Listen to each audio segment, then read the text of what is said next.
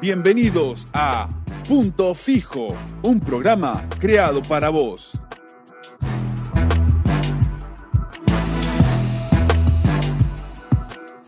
Bienvenido, bienvenido a este programa, bienvenido a Punto Fijo. Estamos hoy acá el lunes 6 de la tarde en un nuevo programa. Gerson, contanos, Gerson.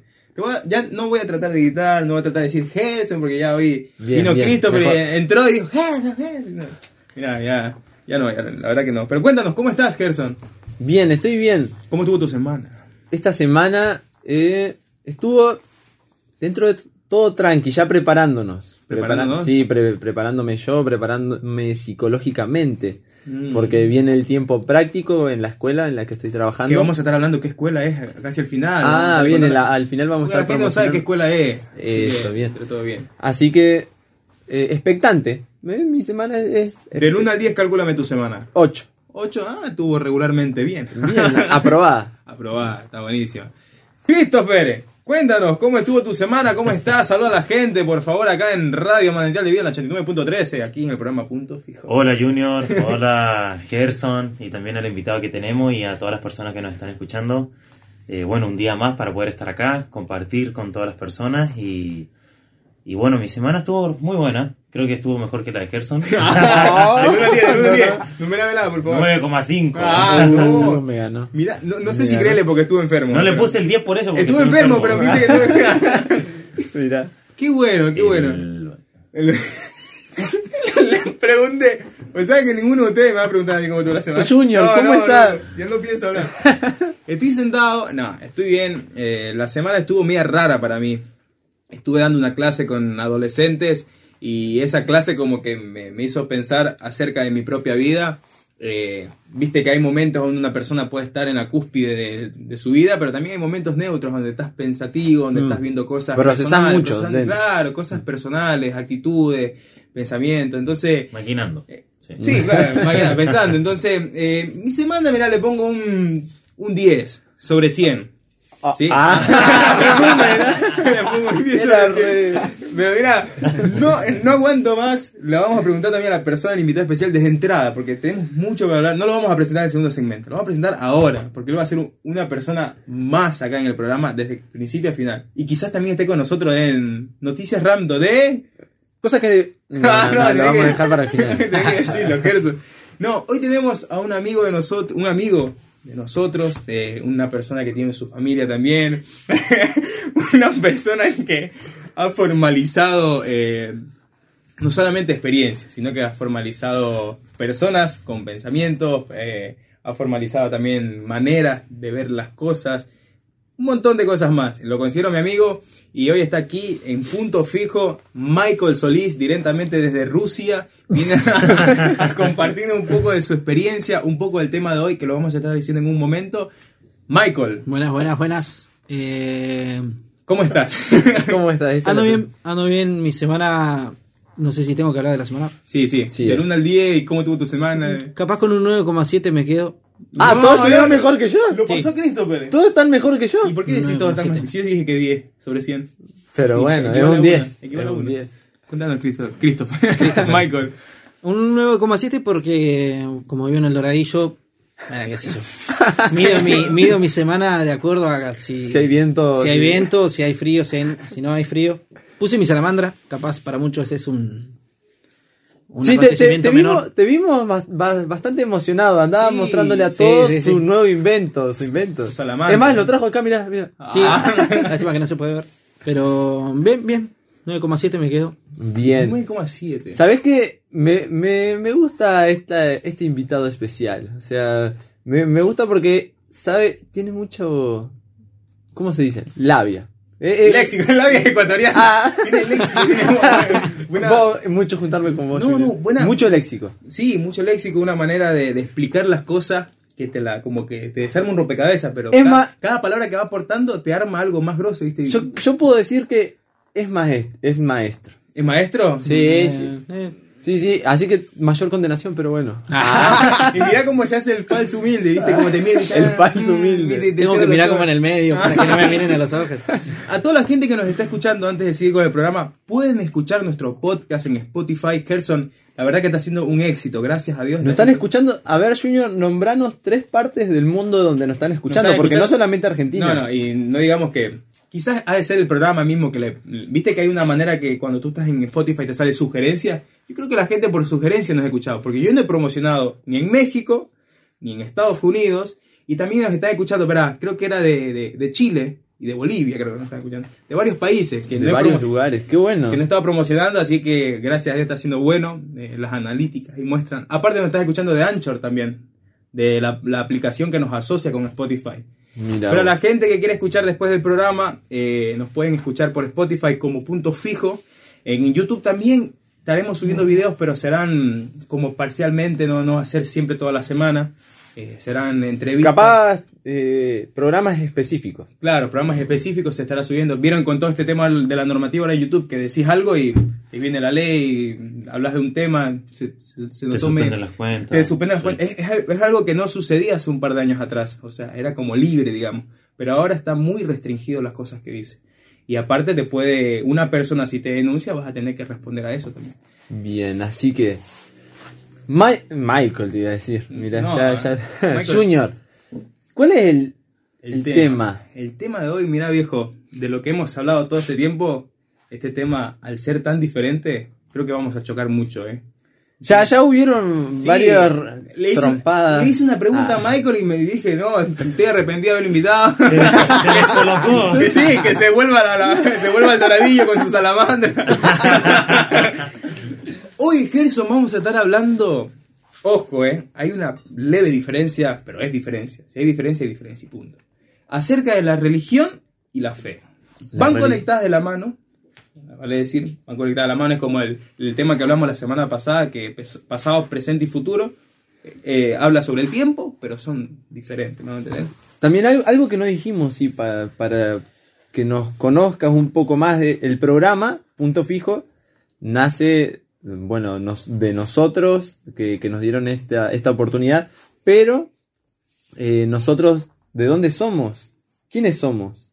Explicarle un poquito a la gente dónde somos, ¿no? Sí, porque la gente pregunta, ¿y estos chicos de, de dónde salieron? ¿Quiénes son? ¿A qué iglesia van? Nosotros somos de Jucum, Juventud con una misión. Una organización cristiana misionera que está en más de 180 países. 85. Bueno, más de 185 países. Y es internacional e interdenominacional. Claro. Así que para que nos vayan conociendo un poquito más de dónde sale punto fijo.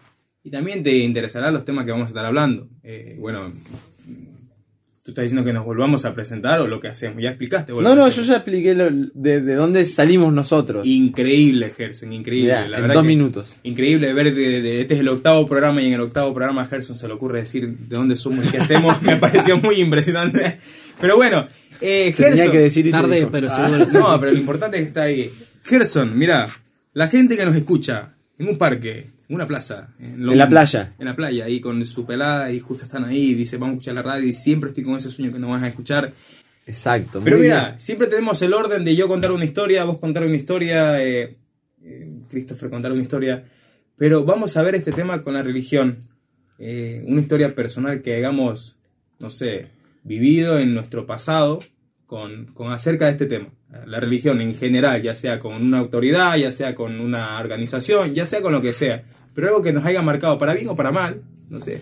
Pero explicarle a la gente un poco para introducirla en el tema. Gerson, algo que hayas vivido vos con este tema de la religión. Ah, de la religión, no de la fe. No, la religión en sí. La religión. Algo que te haya sorprendido, que vos decís, mira esto, qué increíble. Pero está basado o vinculado con algo religioso. Eh, paso palabra. Eso para- Yo tengo una experiencia, tengo, tengo una historia que contar. Ten- bueno, empezá vos. Ah, bien, hasta eso te doy tiempo para que la pienses. Mira. Iván de Pineda. Sí. Mira, en Buenos Aires, en Buenos Aires, en, en Plaza, se me olvidó el nombre, en la Plaza 11, sería, sí, Plaza 11, pero tenía otro nombre, creo. Eh, suelen haber personas que te profesan acerca de alguien superior, ¿no? Religión, como sabemos, ¿no? Vamos a estar explicando, el Gerson lo va a estar explicando después, o Christopher, lo que significa religión. Pero eh, yo me acuerdo que al ser una plaza grande, hay personas que han experimentado esto, de... de Aquí nos están escribiendo, la gente está interactuando con nosotros. Acá Ya en no la empezaron radio. a escribir, Ya no ¿no? empezaron a escribir bien. Gerson, mira, en la Plaza 11 había un hombre, te lo voy a poner la historia así. Había un hombre, y creo que Michael también me diga qué piensa acerca de esto. Había un hombre que profesaba una fe, ¿cierto? Dice el hombre, no, yo creo en esto y le voy a comenzar. El cartel era un cartel rojo que decía, arrepiéntete o te vas al infierno. Ah, bien directo. Ah, bien directo, ¿viste? Como para que la gente vea algo. Y el Como hombre- para que la gente se arrepienta. Claro, y el hombre andaba con un cartel rojo, gritando, esta es la historia, ¿no? El hombre andaba con un cartel rojo, gritando, hablando re fuerte, "Ay, arrepiéntate, ¿por qué te vas a seguir? Y en medio de eso también hablaba medio raro, o sea, eh, para las personas que no saben, le vamos a decir una, un- algo raro, un- una manera de hablar extraña. Metía como, ah, será, será, arrepiéntete, será, será", y me metía Sí, así. sí. Entendemos, ¿no? Sí, Ah, sí, yo te entiendo. bueno, entonces andaba así el hombre y profesaba algo. Pero la gente lo miraba como alguien, no sé, desubicado, alguien que ¿Qué le pasa? no respetaba. O sea, había gente que estaba pasando, gritaba y la gente como que, bueno, no me estaba que viste. Eso también en mi país pasa. Eh, y conté una historia acá de un hombre que era un chico que andaba todo tatuado, esto pasa en Ecuador, todo tatuado. Y una mujer le dijo, eh, ¿vos sabés que con los tatuajes que tienes te vas a ir al infierno? Sin conocerlo estábamos en otra ciudad, estábamos en la ciudad de Guayaquil, que es como a una hora de mi ciudad. Y le dijo eso a mi amigo, sin conocerlo. eh. Le dijo, ¿vos sabés, chico, que con los tatuajes que tienes te vas a ir al infierno? Mm. Y mi amigo se cerró más, porque yo trataba como de, no sé, hablarle de Dios, digámosles, pero con esa experiencia como que se cerró, dijo, ¿de qué Dios me estás hablando? Y eso es una pequeña experiencia acerca, digámosles, como, como algo religioso, porque son personas que siguen dogmas, que siguen creencias de alguien superior, pero que su comportamiento muchas veces es como chocante con la gente, como que su comportamiento muchas veces no va de acuerdo quizás con hablarme de un Dios de amor. Es como que no hay coherencia. Pero quizás en su manera, en su forma lo hacen así y hay, hay gente que se cierra, se cierra, digamos, a lo que están promoviendo. Esa sería mi experiencia acerca con la religión. Te pregunto a vos o a Michael, a Christopher. Yo quiero hablar una experiencia acerca de la fe. O sea, de algo. Porque el significado de fe estaba, estaba buscando. Fe es tener plena certeza o confianza en, en algo o alguien. O sea, estar seguro. Es como fidelidad. Viene desde ahí. Eh, y algo que.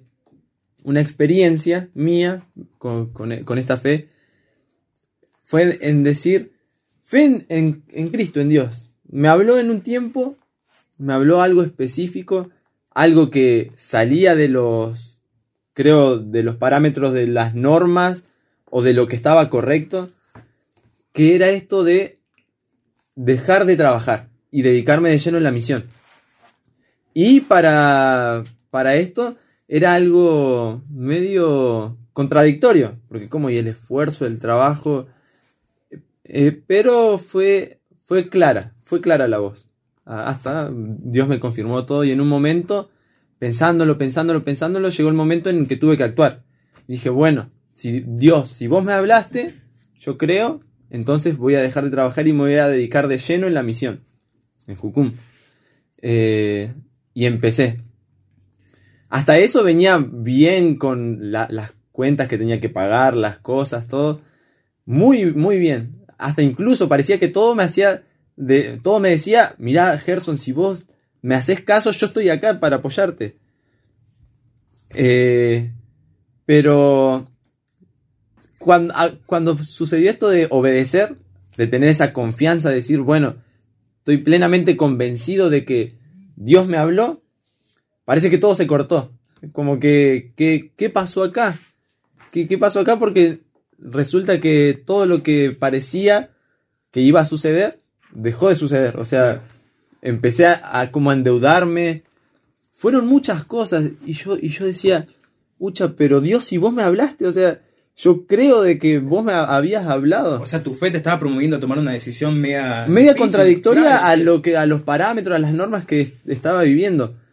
Entonces, fueron meses, meses en, en- en que viví crisis donde creo que, que, mm, como yo como persona, eh, quién era, eh, se puso mucho en duda porque ¿cómo, cómo es esto? Si vos decís una cosa, ¿por qué? ¿Qué, qué está pasando? Claro. Entonces tuviste esa experiencia eh, a base de tu fe, o tomar una decisión media conflictiva.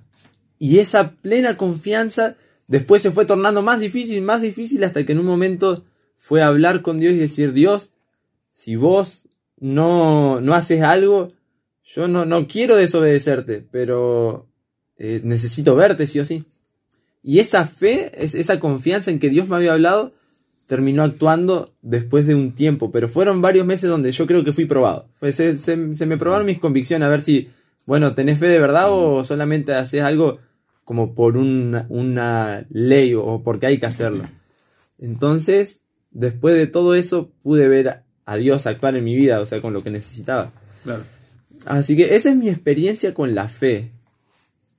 Entonces, aquí tenemos una, dif- una diferencia entre religión, fe, pero tenemos también acá, le queremos preguntar a Michael, a Michael algo que hayas vivido, una experiencia, queremos escuchar la voz de Michael Jackson, eh, alguna experiencia que hayas tenido con la religión o la fe o, o algo basado en lo mismo, no sé, contanos un poquito. De la fe y la religión, eh, soy. Fui practicante de los dos. O sea, a mi parecer, no sé si hay algún cristiano que nunca haya sido religioso. Y así por todas las religiones. O sea, el que sostiene que, que el cristianismo, la vida en Jesús, no sé, el protestantismo, eh, no sé. eh, el que confiese o el que declare que esa es la fe verdadera, eh, que, que está muy bien, que es verdad, yo creo que Jesús es la única persona capacitada para llevarte a Dios. Eh, aún así, esas personas han practicado en algún momento de su vida, en algún momento de sus años como, como creyente, han practicado la religiosidad. Imagínate con el resto de las religiones que no son verdaderas, que no te llevan a ningún lado, que se contradicen unas con otras. Imposible no comportarte de una manera religiosa. Por eso digo, soy practicante de los dos, o sea, he sido religioso y en ciertas circunstancias de mi vida, de mi semana, termino descubriéndome de nuevo que estoy practicando una religión. Eh, no sé, por cualquier cosa. Llegan momentos donde parece que eh, no, no, no basta con lo que sabes, no alcanza con lo que entendés y, y como no sé, siempre, siempre, siempre devoto de lo que crees. eh, no termina siendo. Entonces eh, es un peligro muy grande terminar siendo religioso. Dentro del mundo cristiano, viste que siempre terminamos bardeando a los religiosos, que los... Es más, casi siempre terminamos mostrando la figura del fariseo como el verdadero religioso, el fariseo estos, que Jesús eh, se peleaba con los fariseos y los fariseos eran los religiosos del momento. Sí, pero quien también se tome el tiempo de, de, de- de bardearlos o de, de criticar a los fariseos de la época de Jesús, no podemos negar de que todos, todo cristiano pasa por su periodo de religiosidad. Tiene sus momentos con Dios, que parece que estás tocando el cielo en por semanas, y otros momentos donde eh, terminás practicando, inconscientemente terminas practicando una religión eh, hasta que Dios te vuelve a hablar, hasta que volvés a caer que necesitas eh, de Dios. Como experiencia, eh, tengo muchas experiencias con la fe. Creo que mi, mi mayor logro con la fe fue haber puesto en oración a mis, a mis papás separados. Wow. Bueno, ahí creo que yo en- creo que entra el, el- el- mayor periodo de fe mío porque cambiar la conducta de una persona estando a distancia. eh, yo tengo 25 años, me vine a Madrid a ver a los 17. Cuando me vine para Madrid ya estaba hace dos años separado de mis papás, o hace un año, no me acuerdo. Entonces, todo este tiempo que ellos estuvieron separados, eh, yo estuve acá y oraba, no me quedaba otra cosa que, que orar. Entiendo que el mundo cristiano está muy familiarizado con la oración, con practicar la comunicación con Dios. Y creo que mi forma de orar para todas las cosas era un tanto religiosa, ¿no? Cuando oro por, por, por, no sé, por plata, por comida, cuando oro por mis finanzas, sigo un orden de oración. Lo que rompía el esquema era cuando oraban por mis papás. Como que ahí no había esquema de oración, no había un programa de oración, era mi voz tal cual es Honestidad. honestidad y decirle yo no tengo la capacidad de cambiar a mis papás, pero está en mi deseo, Señor, de que, de que se vuelvan a unir.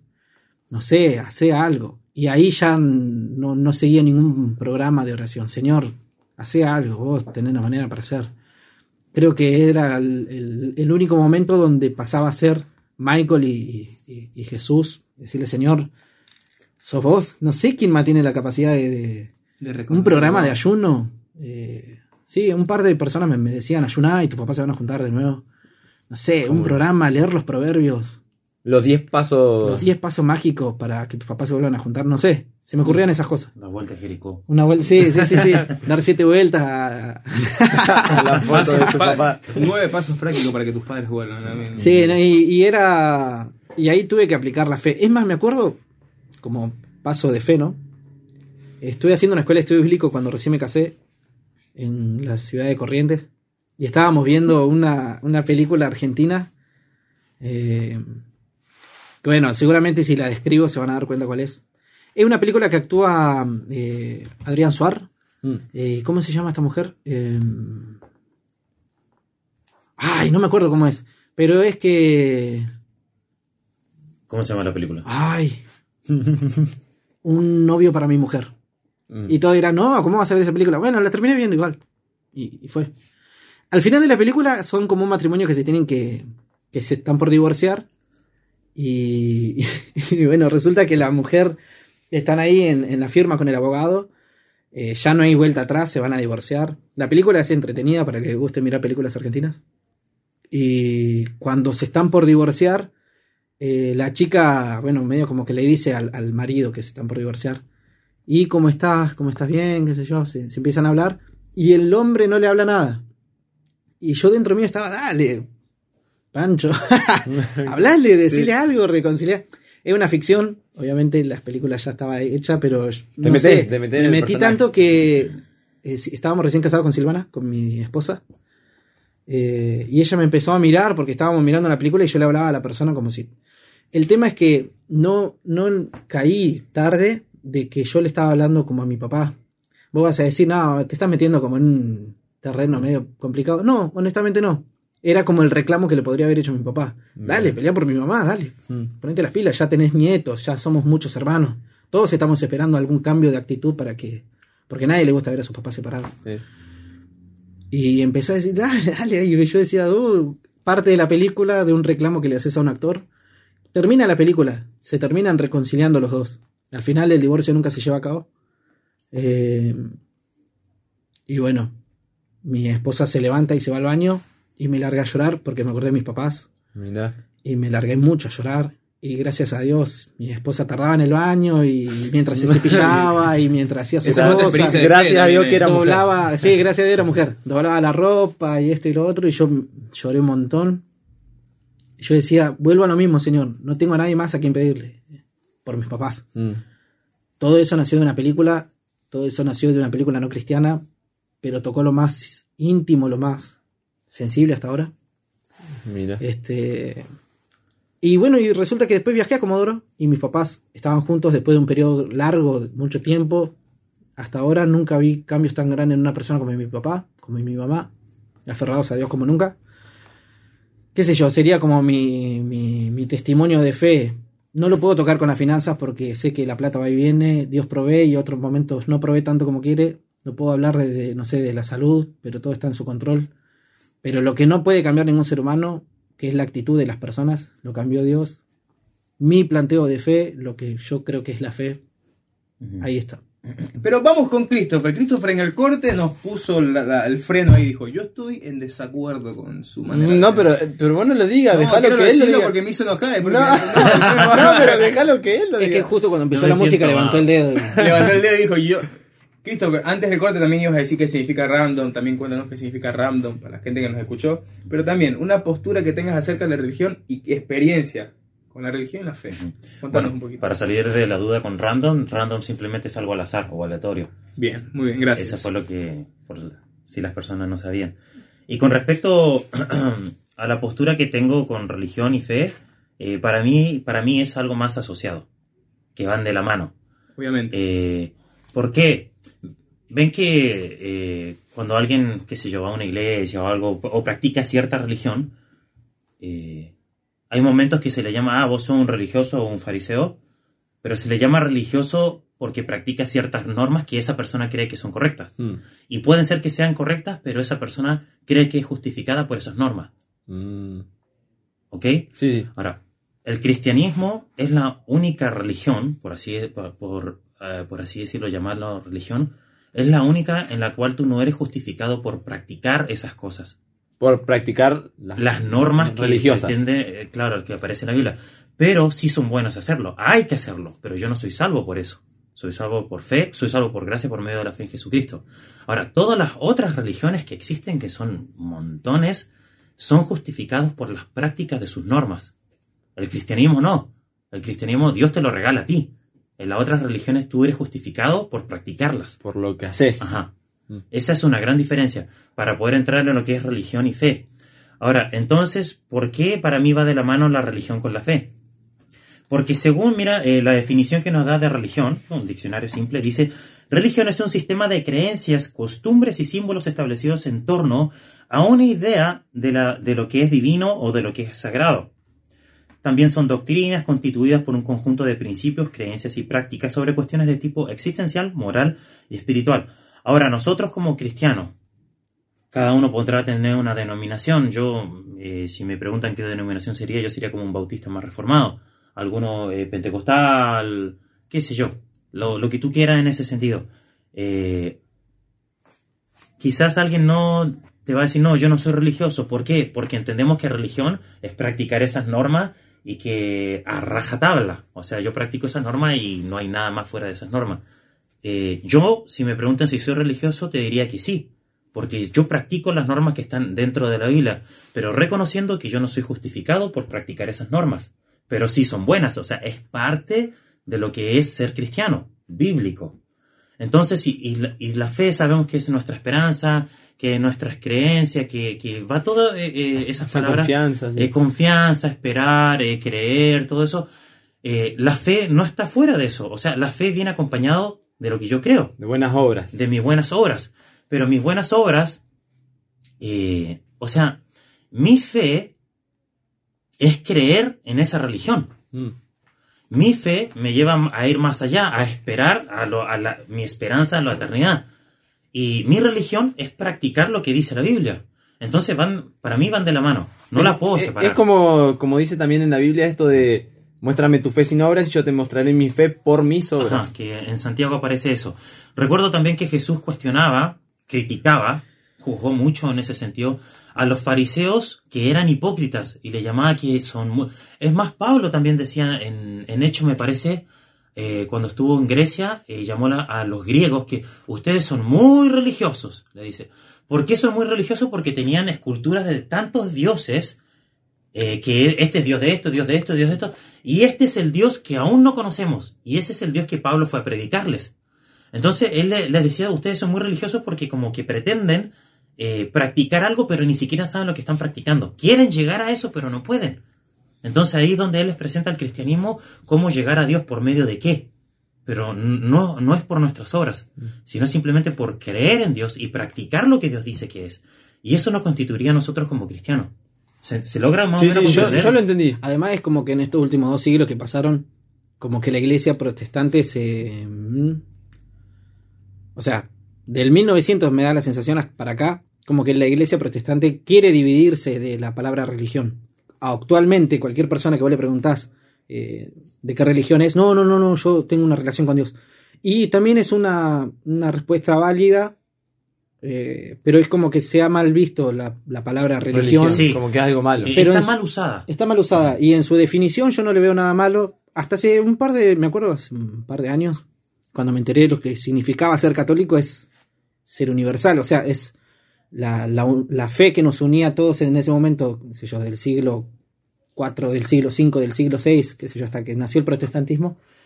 Eh, ser católico no era nada fuera de lo normal, solamente que creías en Jesús cuando se dividen las iglesias, los católicos pasaron a ser una palabra re mala. O sea, los católicos son los católicos, son los primos, no son hermanos, los católicos no van al cielo, los católicos.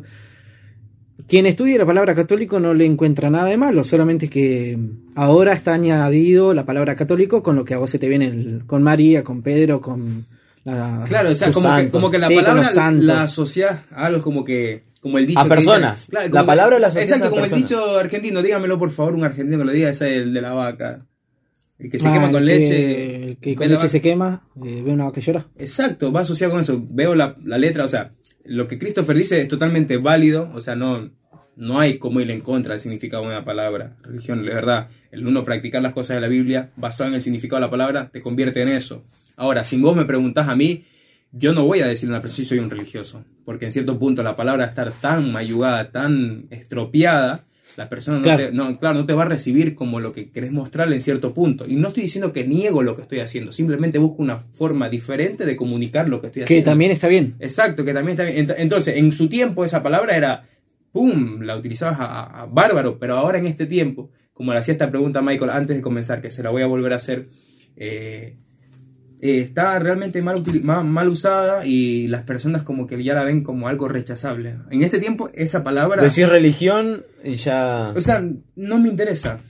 No me interesa. Es como que algo ya que la gente ya Causa se- rechazo. Exacto, causa rechazo. Pero bueno, Christopher, estuvo buena la definición. Y ahora sí contándonos la experiencia, después de haber dado una definición, una experiencia que hayas tenido en lo personal. Una experiencia. ¿Buena o mala? De fe. Me sa que no había pensado en eso. Ahora, ahora que En el tengo próximo random. pensar, eh, Bueno, podés encontrarnos en... Larga el chivo. Ah, bueno, puede ser que. No te puedo decir. eh, bueno, he tenido varias experiencias, pero como no había pensado en ninguna y ahora como que se me vino de golpe, eh, puede ser con la provisión que Dios me ha dado en la vida. Eh, no pretendo nada hacer una, una apologética a, lo material ni a esas cosas, nada que ver. Eh, pero sí con, en mis tiempos de necesidad de cosas puntuales, que no lo ando compartiendo porque es como, a mi juicio lo dejo como entre yo y Dios, mi esposa, mi familia. Eh, cuando he tenido necesidades y he estado como ya en el borde de que se va a acabar lo que, lo que tengo y al otro día ya no voy a tener, aparece.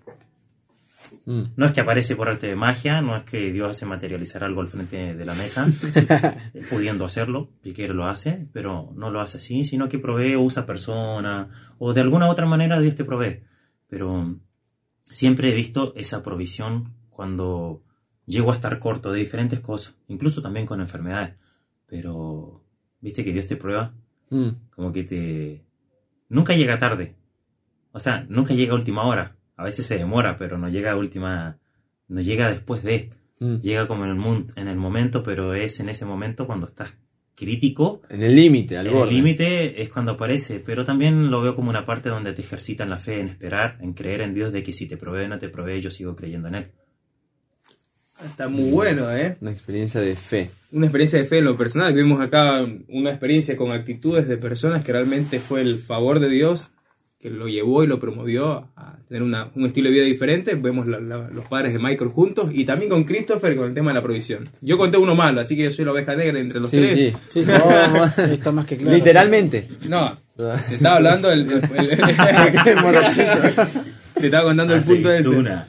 Pero, mira, Gerson, ¿cómo tú asocias, y a todos los que estamos acá en, en el programa, cómo asociamos ahora, según la experiencia, tus amigos alrededor, cuando tú te vas a tu ciudad, cuando yo me voy a Ecuador, cuando Michael se va a Comodoro, cuando Christopher se va a Chile o tiene familiares, ¿cómo ustedes ven esa respuesta acerca de la palabra religión o Dios? O, o sea, tú le hablas acerca de algo y es como que se frena algo, ya es como que el ambiente se cambia, puede ser que estemos charlando de fútbol, puede ser que estemos charlando de la UFC, estemos todos contentos, pero hablamos acerca de este tema y Bueno, eh, justo era algo que estaba pensando porque eh, pensaba por qué eh, un- esto de cumplir normas o, o pautas o leyes, eh, que es lo que vivimos siempre, se denomina religioso, o sea, si yo lo hago, pero me estaba pensando en por qué causa tanto daño o rechazo eso. Y me ponía a pensar en los momentos en donde esa pauta, esa norma, se volvió más importante que la persona. muy bueno. Eh, en, en- en ese momento. O sea, y me, me ponía a pensar en iglesias o, o aún en mi vida, en momentos en donde do- donde cómo lucías, o sea, cómo, cómo estabas vestido, importaba más que tu corazón. O sea, como que la religiosidad siempre eh, apunta, apunta mucho a la conducta, a las buenas obras, a- al carácter, a, cómo uno se expresa por afuera. Eh, yo lo veía así. Eh, y en, en esos momentos me hacía acordar a, a como tu amigo este, donde la religión no muchas veces se, se le quita la parte del amor, eh, donde hay que cumplir cosas, o sea, eh, donde es bueno cumplir una pauta, una norma, pero Sin dejar de lado lo otro. eso, sin dejar de lado el amor, la tolerancia, la fe, eh, la paciencia, creo yo. Eh, y, pensaba en eso, en, en cómo, la gente se ha enojado porque yo miro cómo estás vestido y no miro la intención con la que estás viniendo de verdad. En los momentos en donde ha entrado eh, una, una mujer que era, que era prostituta a la iglesia y cómo las miradas como mm, eh, a, a esa religiosidad, esa, ese decir, esa conducta que se tiene porque ella no, no se comporta igual que nosotros. Entonces se aleja y ahí yo creo que apuntan a la religión. Ah, sos un religioso. Y eso trae rechazo también, creo. Yo veo por ahí el caso totalmente opuesto. Mm. Eh, a mí me ha resultado ver cristianos, gente devota, gente fidedigna al, al programa que dice creer, qué sé yo, asisten los domingos a la iglesia. He encontrado más hostilidad, se entiende, ¿no? Por estilo, eh, como gente con más maldad. Eh, tienen la, la- la bondad de recibir a cualquier persona con problemas de adicciones, cualquier persona que tenga problemas con la inmoralidad. Las he encontrado más bondadosas con personas eh, que sus problemas son más visibles que con el cristiano que, que se la mandó, o sea, que, que, que falló, por ejemplo. Mm. Eh, un, un ejemplo rapidito. Encuentro personas dentro de la iglesia con un corazón muy dispuesto para la persona que se acerca a la iglesia. Entonces, cualquier chico o mujer que llegue con una pollera corta al- a- o, o con calzas o con una actitud muy insinuativa hacia los varones, una mujer, encuentro que enseguida se le acercan para hablar con ella, para integrarla al grupo. Y eso está muy bien, eso está perfectamente Sí, sí, te correcto. Pero donde vos te enteraste que tal persona dentro de la iglesia cayó en inmoralidad, Boom. eh, veo lo que vos ves. Mm. La religiosidad brotando de, de- de- de la barba, de, de los pelitos de la nariz, ¿me entendés? O sea, veo la religiosidad saliendo en su expresión más grande. ¿Pero por qué? Porque está la demanda que sobre el cristiano... eh, una demanda correcta, o sea, una Sí. demanda que por ahí eh, vos te la podés sujetar sobre otras personas. Todos tienen miedo a tener tolerancia, todos, muchas personas tienen miedo a, a- a decir que tienen gracia con esas personas porque dicen, no, ponemos en peligro nuestros dogmas, nuestros principios, que si toleramos esto con esta persona, si no le marcamos, si no le damos una disciplina dentro de la iglesia, eh, vamos a terminar formando gente eh, que va a pensar, bueno, ahora sí me la puedo mandar porque en la iglesia no me van a quitar el lugar, porque si tuvieron tolerancia con este, conmigo van a tener tolerancia. Y no sé si se acerca tanto a la tolerancia, es que tienen miedo de que se genere una conducta en su iglesia. Mm. Poner frenos me parece totalmente cuerdo, es totalmente correcto, pero sí vi muchas veces cosas contrarias, o sea, eh, vi más misericordia con la gente de afuera que con la gente de adentro. Y me ha parecido que las personas que se alejan de la iglesia, me pasa eso, creen en Dios, eh, su fe en Jesús es totalmente sólida y no logran soltar perdón por palabras que se dijeron porque No, enseguida vos decís, Claro. Eh, no, las palabras quedan en el viento, volvé a la iglesia. Qué sé yo, es muy lastimoso, son caso por caso. Generalizar todo más de este lado de Latinoamérica, generalizar todo hace que se complique. Mm. Eh, no puedes sostener. eh, es más, las iglesias cambian en- por ciudad. Por eso algunas denominaciones no logran tener éxito en todos los lugares. Me refiero a- al número de gente. Me, me ha pasado de ver, como vos decías, ¿qué denominación sos? Bautista. Bautista, sí. Bautista que en cierta 2.0. Bautista recontra reformado motor 4.9 eh, que tiene, tiene éxito éxito su, su palabra su forma de profesar sus discipuladores eh, cómo forma a la gente su grupo de jóvenes totalmente correcto chicos que aman a Dios con la verdad eh, tienen programas de integración con las demás personas en una ciudad la misma denominación abre una iglesia en tres provincias más al norte usan los mismos programas, usan las mismas actividades, tienen el Mismo corazón y no funciona. ¿Por qué no funciona? Porque nos llama la atención otras cosas, me da la sensación. eh, pero bueno, qué sé, creo que nos estamos yendo un poco del Sí, tema, pero sí. me, me resulta que la- veo religiosidad ahí. Eh, queremos implantar un dogma, un- una forma de vida sobre personas Como algo, como algo que fuera algo universal. Algo universal y no va a suceder, no va a suceder jamás. Claro. Eh, porque lo que a mí me sirve no te va a servir a vos. Exacto. Porque lo que a vos te bendijo a mí me va a parecer chocante. No se trata de acomodar el evangelio a cada perspectiva que se le ocurra. Significa escuchar a Dios para discipular, escuchar a Dios para discipular a una persona que va a ser diferente a la otra. Y sí me ha pasado ver eso, religiosidad, pero a full, al mango, religiosidad a tope, con miembros que cayeron, hermanos que vos conocés de hace muchos años, que está bien, es verdad, se equivocaron, pecaron y, y parece que tu justicia es muy razonable, pero he visto más religiosidad ahí que con personas que se acercaron y creo que causa mucho daño. Claro, como que el que viene de afuera, mm, eh, hay, hay, un- como un corazón más abierto a aceptarlo. Pero Actualmente, dentro- actualmente, creo que en estos últimos 10 años. Ahora, lo que dice Gerson lo veo de 10 años para atrás. Wow, qué ¿Se increíble. entiende? Sí, yo también he visto un poco esa, esa, esa mirada, esa perspectiva, o sea que el de afuera es como que estamos más abiertos, más compasivos, pero alguien de adentro que ya ha tenido cierta madurez, digamos, hace, Eh. comete un error, es como, "Eh, sí", y ven el golpe ahí, y es como que es medio contradictorio la actitud con diferentes personas, como que sos selectivo en ese caso. Christopher, cuéntanos antes de irnos al corte, antes de irnos al corte publicitario y a una musiquita. En eso yo no estoy de acuerdo. Ah. El dedito. No, no estoy de acuerdo en eso. eh. Mira, random significa. No. Christopher, ¿cómo- ¿cómo tú ves esa respuesta acerca de la gente, ya sea un, un primo, una tía, un hermano, quien sea, acerca cuando profesa algo? ¿Cómo ves que la sociedad ahora está viendo la religión o alguien superior a la fe? ¿Cómo tú la ves? Creo que estamos muy mal en eso. Muy mal. No lo puedo Hoy en día. eh, Nos vamos al corte. creo que peor no podemos estar. no. Porque, eh, bueno, ahora con tiempo de pandemia ya no ves tan llenas las iglesias como, como era antes, en Chile o acá o en otros lados. Pero antes de la pandemia, eh, suele pasar, creo que casi todas las iglesias eh, estaban llenas. Estaban llenas. ¿no? Estaban prácticamente llenas. Algún día quizás no, esto, lo otro, pero hay mucha gente asistiendo a la iglesia. Aquí voy con, con- con esto que tú estás preguntando, de que hay gente que simplemente va a la iglesia. Mm. A la, una congregación. Claro, voy a la congregación, claro, claro. eh, voy a la congregación porque es una rutina, porque me hace sentir bien, porque incluso me gusta la música, cantan bonito, esto, lo otro. Eh, a algunos les gusta más la prédica, a otros no, esto, lo otro, pero no pasa nada más que eso, que ir a un servicio un sábado o un domingo. Eh, y en el día de la semana siguen viviendo como siempre vivieron, como que no fueran practicantes de una religión. Pero se sienten bien cuando van a la iglesia. Pero no toman un compromiso eh, con lo que va respecto a la religión, en este caso que nosotros estamos hablando del cristianismo.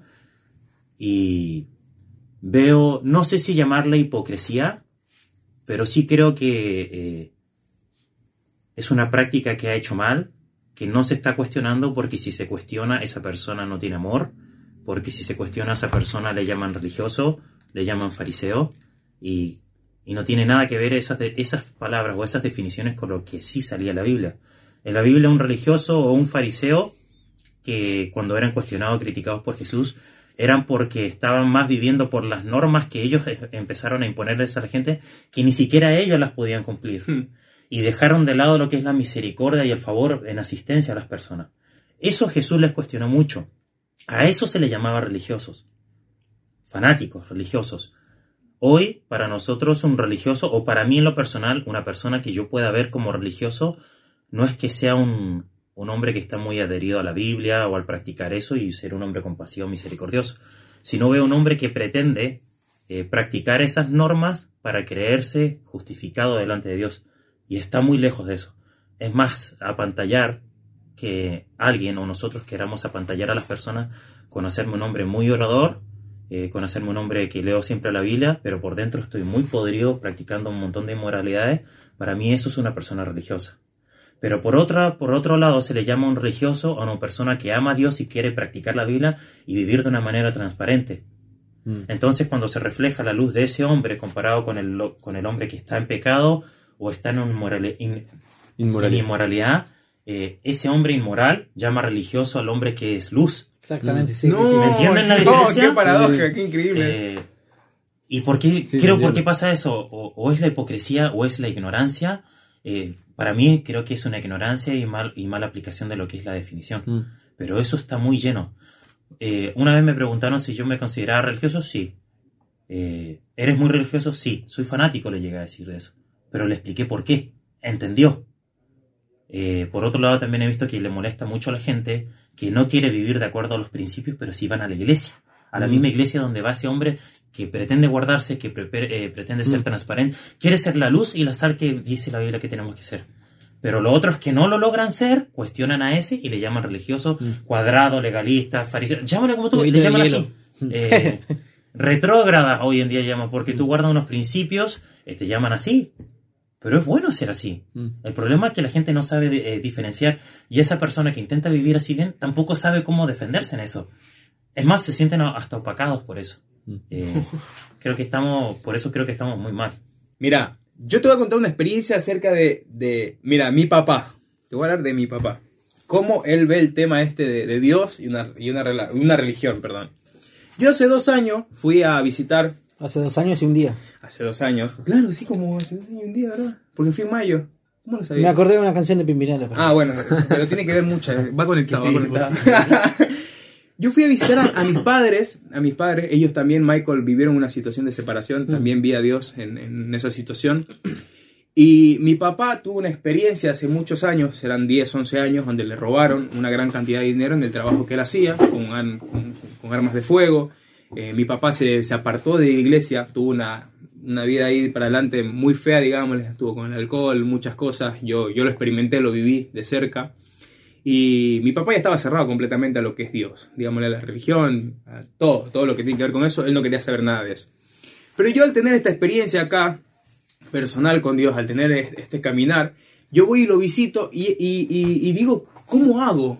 ¿De qué manera hago? Porque a mi papá yo le hablaba acerca de Dios y la respuesta que yo miraba de él hacia eso era como, sí, está todo bien, creo en Dios, pero hasta ahí nomás. No había profundidad en el tema.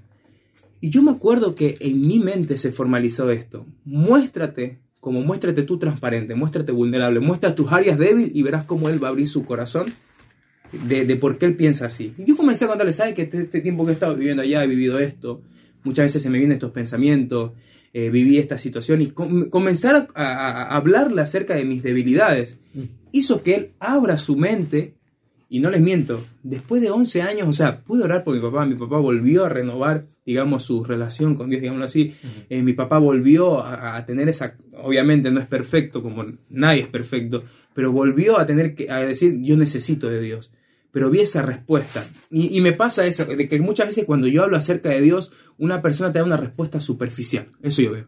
O, sí, está todo bien, creo, sí, creo en Dios, es más, un día un amigo me dijo que en Dominicana hay gente que tiene trabajo de, de, de- de ¿cómo sería? De stripper y dice, no, me está yendo excelente en el trabajo, gracias a Dios. y me Respuesta de Dios. Claro, un, eh, una bendición de Dios este trabajo que tengo. Pero yo creo que me pasa lo mismo a mí. Yo sé que muchas veces yo tengo situaciones, y mira que me pasa a mí con gente que quizás me, me, me quiere ayudar en algo en Dios, ya sea de afuera, ya sea por mensaje. Eh, me quiere, ya sé que en cierto punto puedo cometer errores, pero cuando la persona directamente eh, no muestra también, creo en esa parte, su área vulnerable, cómo es como persona y solo te viene a recaer, estás haciendo esto mal, estás haciendo esto mal, y, te, y te habla lo malo que estás haciendo, que sabemos que está mal lo que estás haciendo, creo que la persona se cierra. Yo he visto una, mucho la gente con la que he tratado es como que se cierra, se cierra, no quiere tratar temas profundos, no quiere tratar temas reales de su mente, por eso, porque simplemente ven corrección, corrección, corrección, corrección, corrección, y muchas veces la otra persona como que te trata de, promover algo, pero no hay la otra parte, que es como el, digamos, el, el relacionamiento, el vínculo, y es, y es ahora lo estoy viendo con los jóvenes y adolescentes que estoy trabajando. Eh, si yo primero no me muestro realmente cómo soy, no va a haber una apertura de ellos, o sea, directamente va a haber algo superficial, no va a haber cosas relevantes y se va a tornar un hábito, como decía Christopher, algo rutinario. Y esa sería mi postura acerca de lo que veo de las personas cuando tú le hablas ya sea de Dios o de algo, ¿viste? Como se cierran.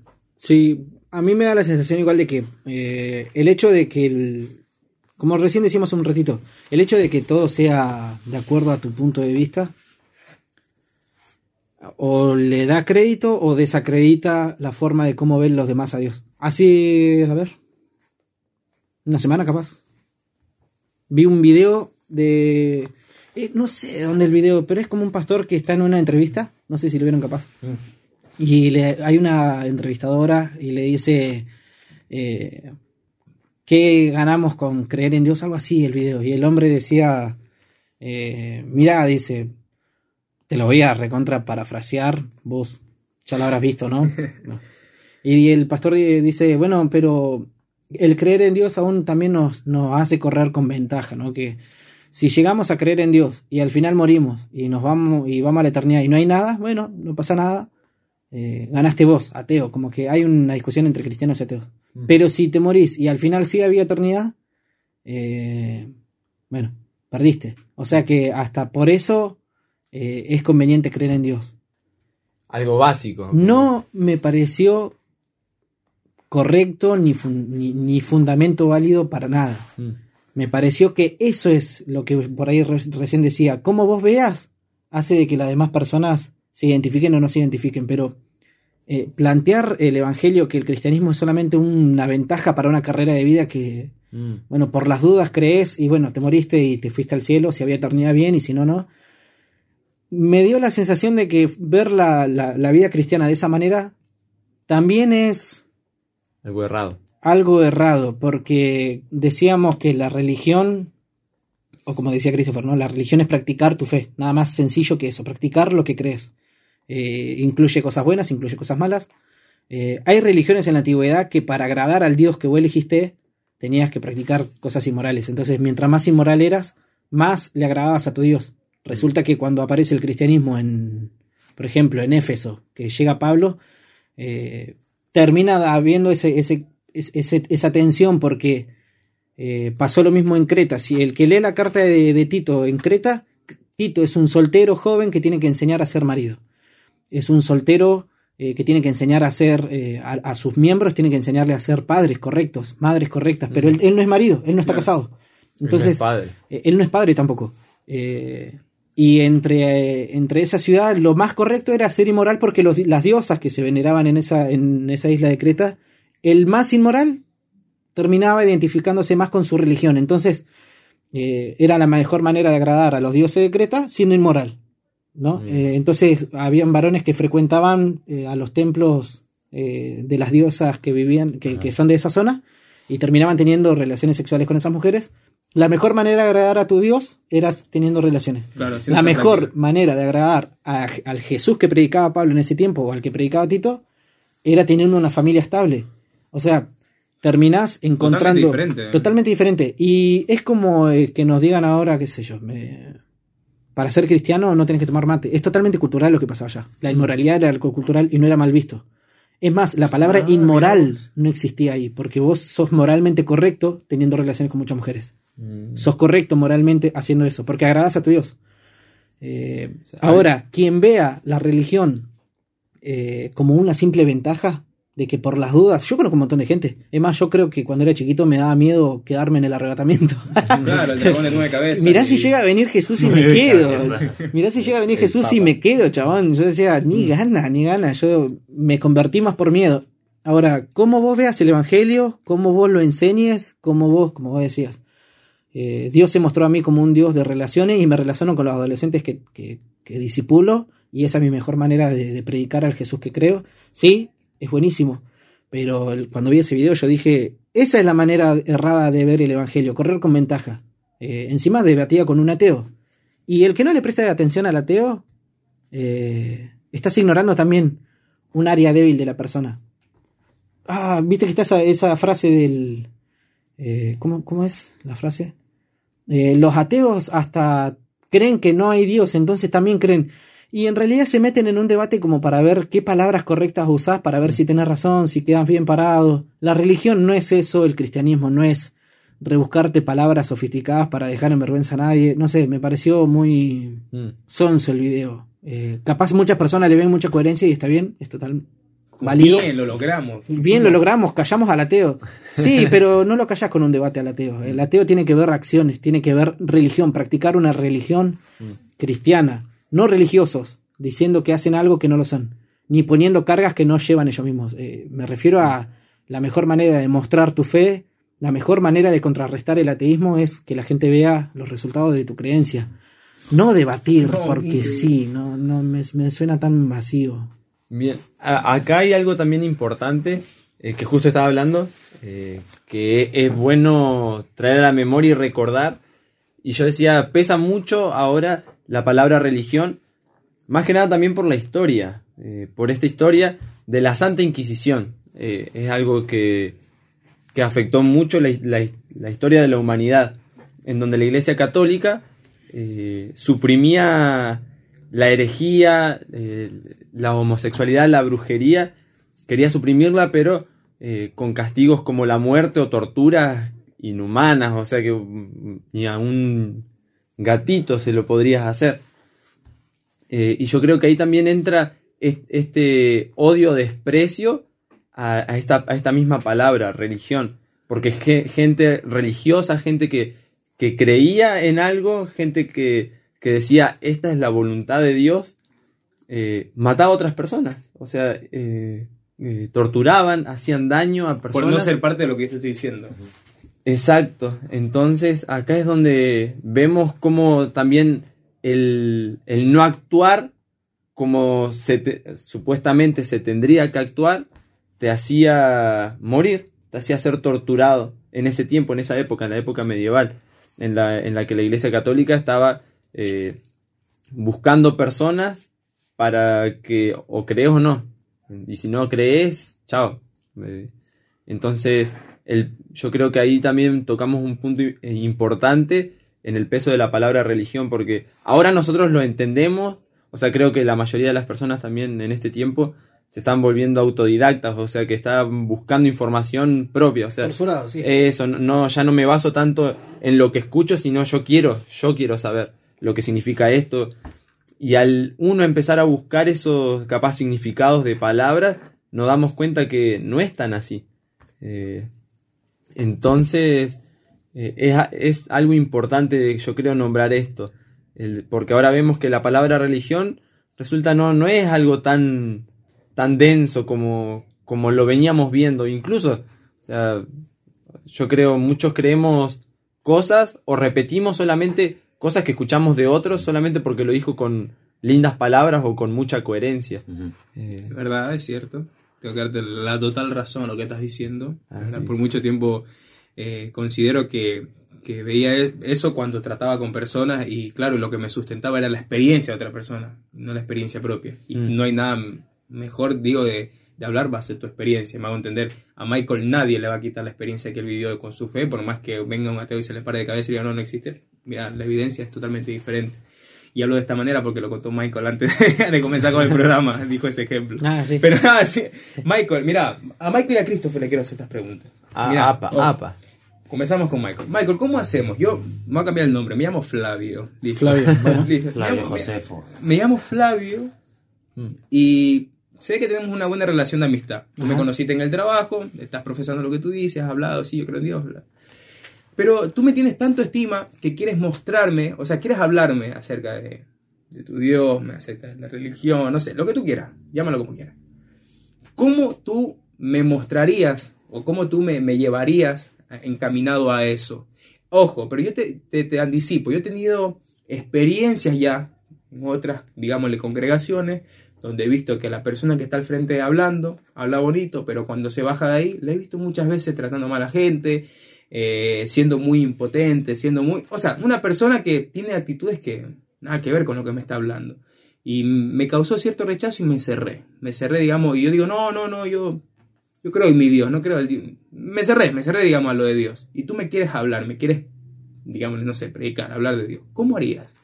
¿Qué, qué le dirías a la persona, ojo, viendo la situación que vivió con una figura de autoridad? No, no sé. Pero digo no sé ahora porque palabras, palabras ahora, ahora, ahora ya no se me ocurren. Creo que lo mejor sería el día a día. Mm. eh, pa- pasa que también pasa eso, o sea, mientras más cariño le tomás a, un- a una persona que vos decís, bueno, no es cristiano, pero Chango es un- una gran persona, es, es un tremendo amigo. Eh, ¿Qué le va a decir? No sé, es, es relación, es relación. Porque, mira, te, te cuento algo, no sé si va a servir o no va a servir, qué sé yo. Bueno, somos de Jucum. Mm. Jucum está en ¿cuántos países? 180, más 185. 185. También está en Londres. En Londres. Roxana List es una argentina que es la directora de la base de, de Londres. eh, está casado con un hombre argentino y lideran los dos la base de Londres. Ella tiene una vecina, o, o tuvo una vecina, le, le escuché un acontecimiento una vez, una anécdota que contó, y ella decía que se hizo tan amiga de, de una mujer musulmana allá en Inglaterra, eh, y charlaban, charlaban, charlaban de un montón de cosas, charlaban del té, del, no sé, del transporte en Londres, De la novela del Canal de 13. la novela del Canal 13 de La Rosa de Guadalupe, charlaban de todo. Sí. El tema es que una vez ella le dijo, se animó y decía, Señor, ¿cómo le hablo a esta mujer porque es musulmana? Pero esta, es esas personas que vos decís son, son muy correctas, le, le falta Cristo nomás. Eh, ¿qué, qué hago? Porque parece que por sí sola se va al cielo. Eh, bueno, y esta mujer, Roxana Liste, dice que un día le, la paró y le dice, te quiero hablar de mi Jesús. Así que un día voy a ir a tu casa y vamos a tomar té y te voy a hablar de Jesús. Y ella estaba esperando que la mujer se cierre por ser musulmana. Eh, no sé de qué país era. Pero bueno, eh, Hmm, estaba viendo en musulmana. Inglaterra. Y le dice, sí, sí, sí, charlemos, no hay problema. Yo soy musulmana, pero no hay problema, charlemos de Jesús. Eh, y le dijo esta frase. Todos, todos queremos compartir lo que es valioso en nuestro corazón. Y yo quiero escuchar lo que es valioso para vos. Y ella estaba esperando que le diga, no, te declaro la guerra, es más, cuídate a partir de ahora, te tiro una bomba en tu casa, no sé. Eh, y yo ahí digo, entonces, no sé, ¿de quién es el concepto errado entonces? Porque uno dice, tengo que alcanzarlo a como dé lugar, tengo que elegir una frase exacta. A Flavio le tengo que decir tal frase para que se convierta. Y no, es relación. Mm. Porque las otras personas también te van a querer vincular consigo mismo eh, en lo que creen. Eh, y no, no hago una. como una apología, ¿se llama? Sí. Como que insinúas algo a- al ecume- eh, Ecumenismo. ecumenismo, algo así, de mezclar todas las religiones. Que, no, no, no, no me refiero a eso. Me refiero a que cuando se trata de una persona a la que amás, no hay programa, no hay una frase correcta. Es vínculo. Mm. Cuando hay una persona que vos decís, esta persona la quiero un montón, pero inevitablemente está muy herida por la iglesia. Y tiene sus razones. Eh, ¿Qué? ¿La invito al culto? Eh, no sé, es relación. Más si tengo la posibilidad de trabajar con vos y tenemos más de varios, varios días en la semana para relacionarnos, es vínculo. Si vos fueras Flavio, eh, no sé, te querría apegar a mí, compartir tanto tiempo que, que vos veas que el Dios que yo creo me hace acercarme a vos. Ahora, diferente es un programa de evangelismo. Vamos a ir casa por casa. Te encontrás con todo tipo de casos. Acá en Madrid yo me, me sorprende que la no sé, creo que el 94% de Madrid está todo evangelizada. Todos fueron a la iglesia. En Madrid. Ah, conocen. Todos, sí, no Saben, sé. claro. Cuando evangelizamos en el, en el Pujol, en, en el oeste, en el San Miguel, en Barrio Sur, todos fueron a la iglesia. Y, y- y actualmente muchos no van, pero me pasa que cuando es una persona a la que vos apreciás, no hay programa, Mm. no hay una palabra correcta. Es la relación y en esa relación se va a mostrar Jesús. Ahora, en este programa de radio, ¿qué palabra le podés decir, Michael? No se me ocurre nada. Mm. Ah, Hay algo, eh, eh, está muy bueno ese punto, porque también me hacía acordar una anécdota de mi tío. Él me contaba, eh, nos contaba, él está trabajando en Guinea-Bissau, y hay un hombre que vos lo ves, se llama Mamasalio. No, no, ¿Cómo, cómo? Mamasalio, un nombre muy, era... Mamasaurio. No, ma- Mamasalio. Mamasalio. Eh, era- él era musulmán, su papá era jefe de la aldea, musulmán, tenía dos esposas, eh, tenía varios hijos, eh, y él era uno de sus hijos. Él en un momento dice, yo quiero, quiero irme a estudiar a otra aldea, a esta escuela, eh, porque era técnica, o sea, te enseñaban carpintería, cosas que son útiles. Y la mamá le dice, eh, no, no, no queremos que vayas, no quiero que vayas, porque allá hay cristianos y yo no, no, no quiero que vos te conviertas, o sea, que vos dejes lo que crees por, eh, por, por lo que te puedan llegar a decir ellos.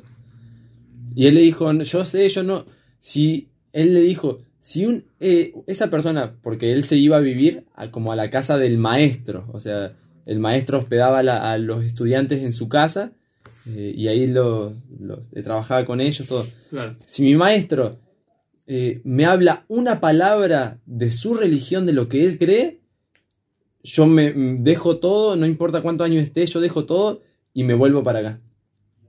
La cosa es que se fue para allá, se fue a esa aldea y empezó a convivir. Pasó un año y el, el hombre nunca le habló, nunca le habló de No, Jesús. está linda la historia. ¿eh? Nu- nunca le dijo, mirá, yo creo en esto. Pero él, él hacía esto, se levantaba temprano en la mañana, eh, se iba a orar a la iglesia con- junto con su familia, sus hijos, eh, y él empezó a ver el trato de, de su maestro con su esposa, o sea, una relación de amor, eh, el trato de su maestro con sus hijos, el cariño, la tolerancia, la corrección. Eh, y él decía, él empezó a comparar, bueno, él cree en Jesús, y mira, mira su comportamiento. Mi, mi papá, que es jefe de la aldea, cree en Jesús, eh, cree, cree en, en, el, Alá. en Alá, Sí. su religión, y es una conducta totalmente diferente porque mi papá no le demuestra amor a mi mamá. Eh, es más, tiene dos mujeres y tiene otros hijos, o sea, y empezó a ver esas cosas. Y fue tanto lo tan fuerte que, que dijo, yo quiero lo que él tiene, lo que ese hombre tiene. Y el hombre sin predicarle una sola palabra de quién era Jesús. Pero él sabiendo que practicaba el, el cristianismo, o sea que era un cristiano. Entonces un día se le acerca y le dice, yo quiero eh, tener el mismo Dios que vos tenés. Porque eh, tu Dios, o sea, no es el Dios, el Dios que, en el que yo creí. Y yo sé que lo, lo que te hace hacer tu Dios, como es lo correcto. Y el, ahí el hombre le predicó de Jesús, le, lo hizo aceptar a, a Cristo en su corazón. Pero y yo digo, qué fuerte cómo habla una vida más que Claro. una palabra. O sea, más que ir a confrontarlo y decir, mirá, vos estás mal porque eh, Jesús, y empezar a retrucar su, lo que él cree. Y bueno, ahí después cuenta la historia, cuando vuelve a su casa, le dice que se hizo cristiano, su papá fue a la comisaría del- del- de la aldea y le dijo, si yo veo a mi hijo, ustedes son testigos, si yo veo a mi hijo otra vez en esta aldea, yo lo mato. Eso le dijo el papá. Y después de muchos años, eh, él pudo volver a restaurar su relación con su papá. Pero a eso va, a eso voy a algo que apuntaba Michael, esta relación, esto de El decir vínculo. El vínculo. el vínculo. el- no le predicó nunca, pero con su vida le habló. Eh, Con su religión. Es, O sea, su, para eso, colmo es muy, muy chocante decirlo. eh, con su conducta. con su conducta, esa- con el conducta. practicar lo que cree. eh, Exacto. Bien. Christopher, ¿vos cómo harías? Espera, espera, espera. Antes del corte. Antes del corte. antes de irnos al corte. Sí, antes de irnos al corte, ¿por qué? Porque nos quedan dos segmentos más. Hmm. No, tres sería. Nos queda eh, hablar, pero en cortas palabras, qué fue lo que a nosotros nos impactó y lo que nos llevó y nos sigue llevando a hablar y a profesar lo que ahorita decimos. Eso, las noticias random y al último el punto fijo. Pero queríamos escucharlo a Christopher. Christopher, ¿cómo tú le hablarías a una persona? O sea, que le apuntás lo mismo que Michael, o tenés un pensamiento desarrollado, ya sea algo corto, algo largo, pero te escuchamos y vamos a la música. Eh, cortito sería hablando con la persona, las charlas, las conversaciones que se dan en el día a día, si fuera en el trabajo. eh, bueno, en lo personal no, no soy de, eh, de estar encima de la gente diciendo, oye, busca a Dios, acepta a Dios, esto, lo otro, sino eh, espero los momentos que siempre se dan los momentos donde la persona te va a preguntar, ¿por qué vives así? ¿Por qué practicas así? ¿Por qué tu conducta es así y la mía es así? Porque la gente siempre se cuestiona y siempre trata, siempre ve lo bueno en el otro que le causa la duda. Entonces yo ocupo esas situaciones así. El, la charla el día a día es muy fácil, básico, o sea, no, no hay que hacer nada espectacular, simplemente eh, vivir lo que decimos, practicarlo y eso solo se, se empieza a dar así. Ah, hay, eso, No hay es algo- nada, no hay que ser, no hay ni una magia de por medio, ni, ni tanta vuelta. eh. Charlar con la persona. Hay una y el pregunta- pregunta y respuesta mucho. Ah, antes de que empecemos a hablar de tu segmento, yo quiero que me respondan brevemente esto de ¿cuál es el corazón de la religión o la fe? Nuestro segmento, Gerson, no mi segmento. Bueno, nuestro segmento. equipo, no excluyan a Onza. sí. Bien, bien. Bien. Entonces, porque tiene un fundamento, yo creo. Y, y es obvio también, pero me gustaría que ustedes en sus en su buen léxico puedan puedan explicarme. Michael. Y no se vale una pregunta de no, no tengo palabras, justo. No, no. Porque lo veo a Christopher que está bien, tengo los ojos ahí. El corazón del evangelio. El, ¿Cómo era el El corazón? corazón de la fe No o la el corazón religión. de la fe. Es lo que eh, ustedes profesan. Y yo, mira, me van a comer un. simple y sencillo. Para mí, así, simple, creer en Dios. Mm, eso. Basado en esto, o sea, la Biblia, lo que estamos, creer en Dios En a Jesucristo. rajatabla. Sí. en ese sentido. Tal cual, Dios dice, se hace. Dios no dice, vos piensas, razonas, sabiduría, experiencia, todo eso. Eh, pero primero es Dios. Obviamente metemos a Jesucristo como en el plan de salvación, que eso es algo por gracia, por medio de la fe en Jesucristo. No es por obra, eh, si- sino es, es un regalo de Dios, un don de Dios. Pero como fue con Abraham al comienzo, simplemente Abraham creyó Mm. y fue bendecido por eso. Mm. Y no me refiero a una bendición material. Eh, me refiero a tener esa relación con Dios. O sea, nuestra religión es tener una relación con Dios íntima. No es conocer a Dios, porque casi todas las personas conocen de Dios. Eh, eh, me refiero como a saber de Él, Ah, a saber, tener una intimidad con Dios. Mm. Eh, muchos saben de Él, pero no lo conocen íntimamente. Mm. Entonces la religión bíblica es conocer a Él, amarlo a Él y vivir lo que Dios dice. Mm. No lo que imponga la sociedad o la cultura, sino lo que dice la Biblia. Bien. Un muy- justo un muy fundamental en la Biblia. Contanos, Michael Solís. Eh, lo mismo, Jesús. Jesús. Clave. Lo Hizo clave, el, corazón. eh, lo que hizo Jesús es el corazón de, la fe. de la Eh, religión. lo que pensó Jesús es el corazón de la fe, de la religión, sí, Jesús. Muy Eh, bueno. No se me ocurre nada más porque no, no pienso de otra manera. No. Bien. Yo pensaba igual, así que estamos, Es así, es simple, estamos sí. de acuerdo. Es, es simple el, el corazón. Yo pienso diferente, pero bueno, no lo voy a decir mi respuesta. Vamos a la pregunta. ¿Por qué piensas diferente? No, dale, Era. ¿En- en era simplemente para llevarle la contra a Christopher. Porque Ah, siempre yo digo algo y yo pienso diferente. Yo me opongo. Y hace- hace me puedo poner ahora. Yo me pongo y levanta el O dedito. sea, no puede- el dedito índice. El Yo me opongo, está en contra La- de que la se lo puntita del dedo pongan. índice así. Yo me opongo. Pero bueno, mira, mira la pregunta que vamos ahora. Me ponía a pensar, la semana pasada, y a los que no lo escucharon, por favor, lo pueden ir a escuchar en Spotify. El, el programa que tuvimos la semana pasada fue muy bueno, eh, que hablamos del pasado, presente y El futuro. mejor.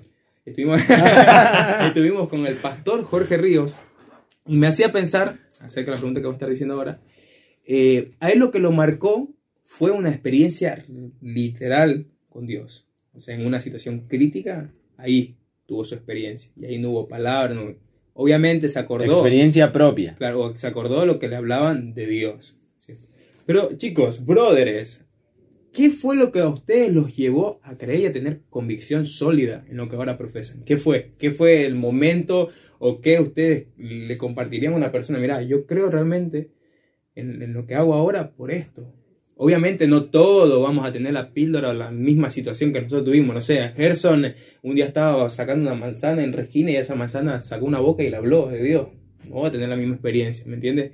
Michael ni tampoco Christopher. Pero ¿qué fue? Esa es la pregunta. Contanos, Michael, porque son los invitados. Michael, ¿qué bueno. fue? Contanos, Michael. ¿Qué A fue? ver, eh, otra El- vez. El No, punto perdón. de, tu punto de quiebre, donde capaz vos ya creías en Dios, sabías que estaba, pero el que fue, te el que afirmó te, tu convi- fe. el que te conviccionó a tener una relación y, y es más, a profesar lo que ahora profesa. ¿Qué te fue? llevó a eso? ¿Qué te llevó a eso? Exacto. Pero puntual. No, no, ahora sí amplio. jugosos, No, así. ah, ah, ahora, sí, ahora sí amplio porque no tenemos eh, de noticias random. Ah, entonces- verdad. Exacto, entonces tenemos No, que- no tan amplio, porque se hace corto. Y una canción de Quiera no. son como 10 minutos. Eh, no. Sí, son un medley de... Eh, em, no, no sé si hay un punto de quiebre. Eh, Es que el que es criado en el Evangelio termina sabiendo o teniendo más noción de conceptos.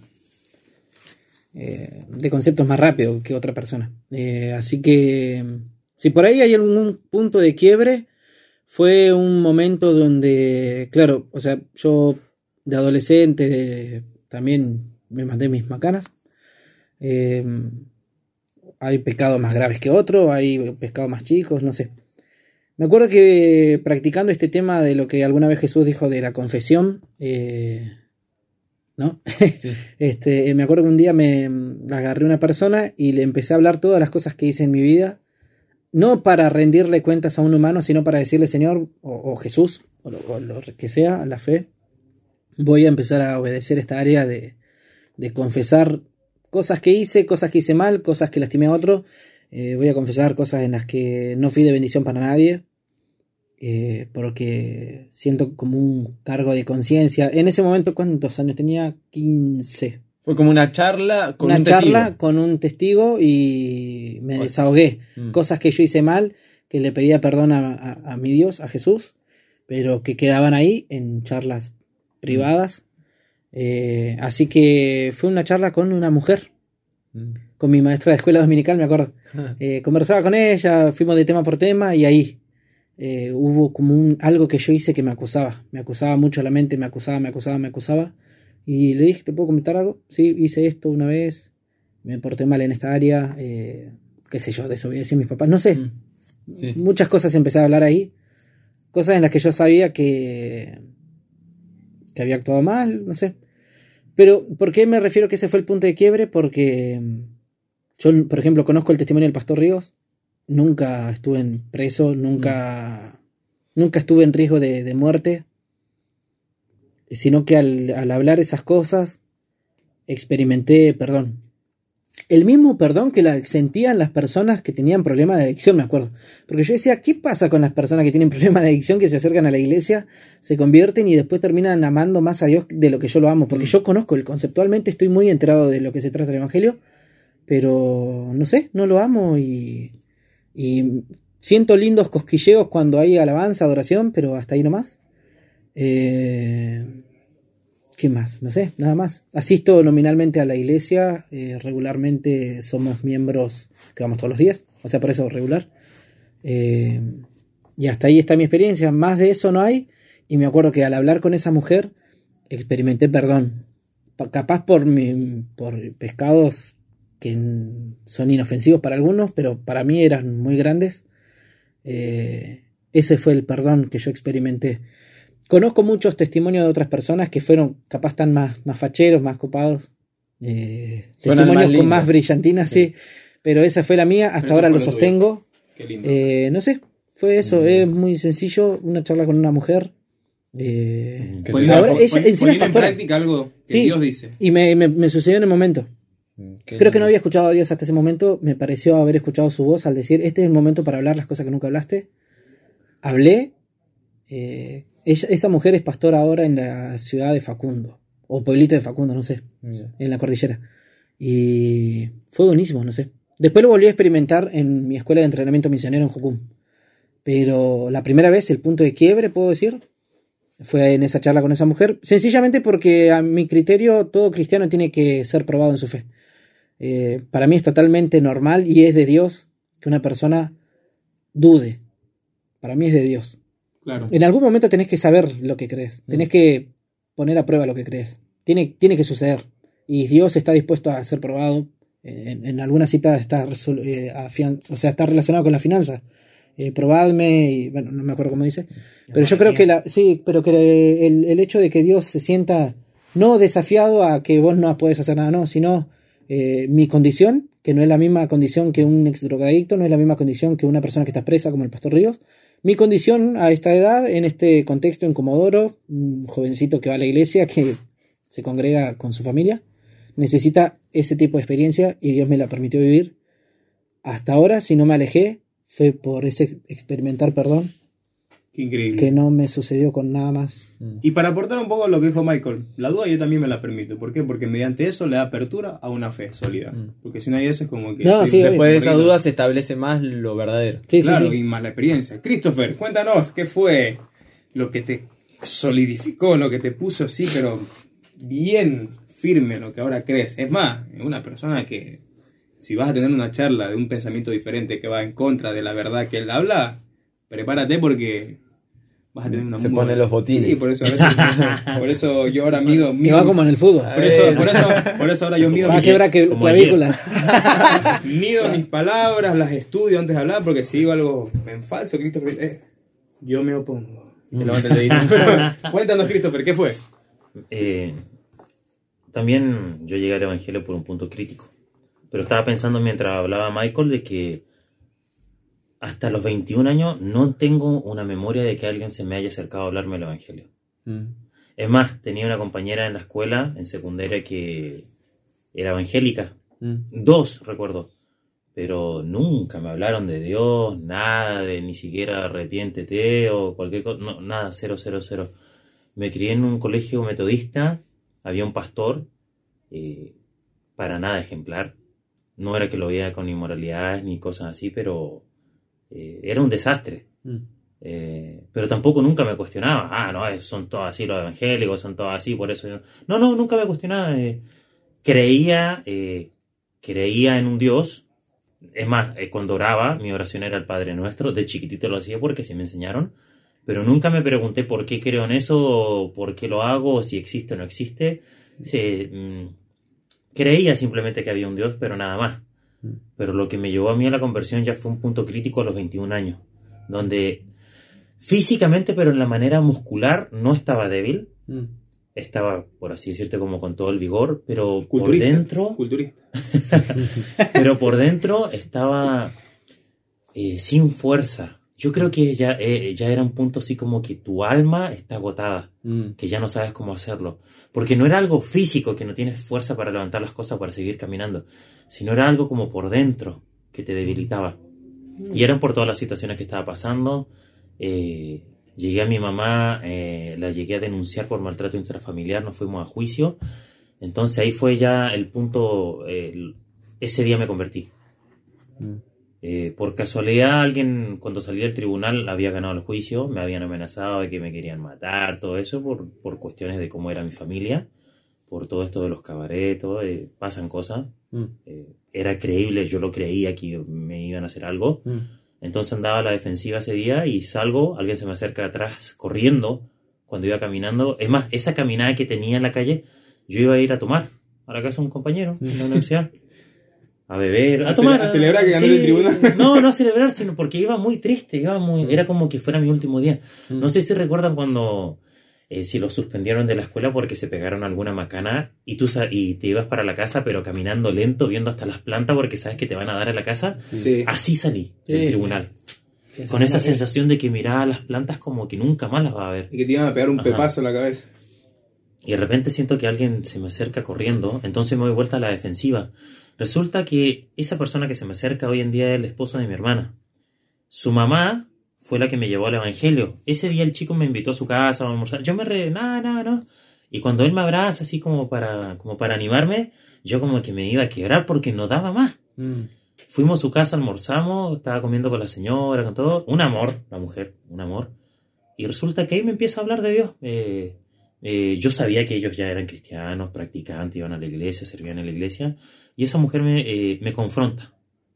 Eh, no, no, no, no fue, eh, fue la manera, creo que fue la manera correcta ah, para mí, a mi juicio en ese momento. Para algunos puede ser muy dura esto, pero ella me confrontó con, con el juicio, condenación de que si vos esto, vos ya, ya estás grande, no tomas decisiones, esto. Una confrontación. Mm. Me gustó, me sirvió. Esa confrontación me llevó a aceptar a Cristo. Es más, cuando me hizo aceptar a Cristo, yo abría mi ojo pensando que iba a haber algo sobrenatural. No pasó nada. Mm. Pero ese día me convertí y con el, al mes empecé a experimentar cambio. Mm. A, a darme cuenta que ya no estaba maquinando ni pensando de la manera que pensaba, sino como que ya era un deseo de otra cosa. Y ahí empecé mi caminar. Qué lindo. increíble. Gerson, contando el tuyo. Bien, como Michael, yo nací en la iglesia, cuna cristiana, eh, siempre buscando como esa experiencia que todos contaban, donde, eh, wow, cómo llega esa experiencia que todos dicen como que marca un antes y un después en tu vida. En mi caso, me pasó ya después de estar dos años, creo que dos años en, en la organización, en dos años de misionero, eh, empecé a vivir una etapa de mi vida en donde todo se me vino abajo. Donde eso, capaz, las personas, rodeado de personas como vivimos constantemente, eh, teniendo actividades, pero eh, entré en una etapa de depresión, donde fue muy fuerte para mí creer muchas mentiras, eh, y fue algo que eh, me tiró muy abajo. Eh, hasta el punto de pensar en decir, bueno, me salgo corriendo acá en medio de la noche. Muchos pensamientos mu- muy, atormentados en ese tiempo. Pero, y en un momento yo agarro y, y le hablo a mi papá. Le hablo a mi papá y le digo, pa, sabe que estoy viviendo un, un tiempo feo acá en la misión. Esté orando por mí, por favor. Y mi papá agarra y me dice, Gerson, yo puedo, no, yo con tu mamá podemos orar por vos, podemos ayunar por vos, pero hay cosas que vas a tener que aprender a solucionar solo entre vos y Dios. Y cuando me dijo eso, me, me cayó la ficha, fue en ese momento una revelación en donde dije, mirá l- lo que le importa a Dios, que yo conviva con Él, o sea, que haya esa convivencia, es- esa relación. Y ahí fue donde eh, empecé a cambiar ese pensamiento y el punto de quiebre, todo eso llevó al punto en donde en un momento yo le digo, por favor Dios, yo quiero que me hagas libre de esto. Si me haces libre de esto, yo te hago caso sin importar lo que me digan, sin importar lo que, lo que crean, o sea, sin importar nada, yo te, yo te obedezco. Pero, Discúlpame que te interrumpa un momentito. Esa situación que pasaste fue respecto, ¿te acuerdas cuando vimos algo y sí, sí, ahí? sí, sí, de- después de ese tiempo, eh, que la- lo, la pasé muy mal. Y llega el, el momento, después de cuatro meses viviendo esto constantemente, capaz eh, sería normal, o incluso me bardeaban, bueno, Gerson, un día estás mm, riéndote y al otro día está no querés que te hagan un chiste. Como O sea. Entonces, eh, pero nadie sabía lo que pasaba dentro de mi corazón, fue una lucha muy interna. Y llegó el momento en donde yo le dije a Dios eso, antes de un culto, estaba orando, fui honesto. Y bajo al culto, eh, fue un lindo culto, estuve adorando, lo estaba haciendo de corazón porque de verdad que eh, fue una oración y eh, digo, bueno, algún, en algún momento Dios me va a responder. Y, en y termina el culto, ya, ya se está terminando la alabanza. Yo digo, bueno, otra vez a luchar con lo mismo, con los mismos pensamientos, decía yo. Y pasa una líder de la misión adelante y dice, Dios me habló una cosa. Y cuando dice Dios me habló una cosa, yo quedé, yo digo, ¿qué pasó acá? Y dice, Dios me habló de que hoy a alguien acá, Él lo hace completamente libre. Y cuando dice eso, yo no lo podía creer. Yo empecé, enseguida empecé a decir, ah, no, pero puede ser esta persona. Como que imaginé eso. Y después digo, no, si esas fueron las mismas palabras que yo usé eh, una hora antes. O sea, lo que le estaba pidiendo a Dios que me haga completamente libre de, de lo que estaba sufriendo ese tormento. Y cuando pasa ella y dice eso, yo dije, Dios me, Dios cumplió su, su palabra. Y yo creo que capaz algunos habrán reído, algunos habrán pensado, ¿qué le pasa a este? Pero yo levanté un brazo y dije, libertad, libertad, tres veces. Eh, Me fue, acuerdo, me acuerdo. fue un quiebre en mi vida y de ahí fue un antes y un después. Fue decir, mira Dios, la relación, el caminar con vos, qué, qué importante que es más allá de solamente cumplir, de cumplir la- las expectativas de otros o de cumplir unos buenos, buenas normas. Y eso sería, Gerson, tu experiencia. Yo, mira, te lo hago corta, porque si no, nos vamos acá hasta las 9 de la, de la Obvio. noche. Brother, para mí fue literal el saber que tenemos, ahí está Michael sabiendo con el cliché, eh, fue el saber que hay un Dios que está interesado en vos, en tener un caminar diario y saber que me puedo relacionar con él. Fue lo que más me impactó, es la verdad. Y lo vi en un campamento, lo vi ahí con una persona teniendo esa experiencia sobrenatural con Dios, diciéndole necesito esto y ver la respuesta muy visible. Y eso me marcó, me impactó. Eso sería de mi parte y eso involucra muchas cosas, momentos lindos, momentos feos. Y sé que estoy consciente de eso, pero eso solidifica lo que creo y lo que, lo que hablo con mi boca, sé que va a ser probado. Mm. Y creo que estoy en un momento de eso. Gerson, vamos al punto, al punto fijo de, de este tema, el de hoy. Eh, la verdad que me gustó. Aparte, al final le vamos a estar pidiendo unas palabras a Michael para despedirse, algo que le quiera decir a, a las personas que nos escuchan acerca de lo que él habla. Bien, el punto fijo sobre la religión y la fe, lo- el tema que estábamos hablando hoy, es esto de cuando esa, esos dogmas, esas leyes, eh, esa religión eh, está, es tan fuerte, pero sin amor. O Claro. sea, cuando el amor se quita de eso, de, de esas buenas conductas, de ese buen actuar, cuando se quita el amor, eh, se vuelve vacío. Mm, Es algo Hueco. hueco. Eh, Christopher, no sé si había buscado un, un versículo. Sí, quería complementar lo que estaba diciendo Gerson con que la práctica de nuestra de la religión se hace efectiva cuando amamos a Dios y practicamos eso, pero también cuando amamos a nuestro prójimo, como nosotros mismos nos amamos. Es más, eh, Santiago 1.27 dice, la religión pura y sin mácula delante de Dios el Padre es esta, visitar a los huérfanos y a las viudas en sus tribulaciones y guardarse sin mancha en el mundo. Guardarse sin mancha en el mundo honrando a Dios, eh, viviendo en una vida santa, pero no dejando de lado a las personas que también tienen necesidades y nosotros podemos asistirlas. Ah, sí. Exacto. Y una, es el parte, punto y- fijo. y una parte también para sumarle es que hay personas que, como decía Christopher, este, este, este versículo, ¿no? Eh, amarás a tu Dios sobre todas las cosas, con todo tu corazón, con toda tu alma, con toda tu mente, y amarás a tu prójimo como a ti mismo. Pero primero hay que amar a Dios, uno va a recibir ese amor y lo que recibe va a entregar. Ajá. Entonces, te pongo este ejemplo. Trata a las personas como que fueras vos mismo el que estás frente. ¿Vamos a entender? Estás ahí hablándote. A mí me impactó mucho, y cuento esta experiencia, cuando el director nacional un día dijo, eh, muchas veces a mí se me estaba haciendo rutinario disipular a la gente. Y es más, iba con la respuesta, iba con, con el hachazo a decirle lo que estaba haciendo mal. Pero aprendí, dice él, ojo, con la cantidad de años que tiene trabajando en lo que hace, dice, aprendí a, a decir a la persona, mira, sentémonos, oremos y escuchemos a Dios, para ver qué te puedo decir, qué consejo te puedo decir. Y a mí me impactó eso de ahí, o sea, él tiene toda la experiencia, todas las cosas, como para decir a esta persona te estás haciendo mal, y que lo puede hacer, Mm. pero directamente puso primero a Dios, y saber que el consejo que iba a venir era Dios el que estaba impulsándolo a hablarlo. Así que ese es el punto original, amar a Dios, mostrar ese amor que Dios te da a vos hacia los demás. Y eso va a ser lo que va a impactar el corazón, la mentalidad de todas las personas. No va a ser como dijo Michael, a mí es algo nuevo lo que dijo eh, Michael. La verdad que yo también me moví en cierta parte así con gente atea de decir, ah, le dije una palabra sofisticada y le gané la charla. Pero la verdad no, no va al punto. Quizás sea bueno para el momento, pero lo que va a cambiar a la persona es mucho más la actitud que lo que le puedo decir.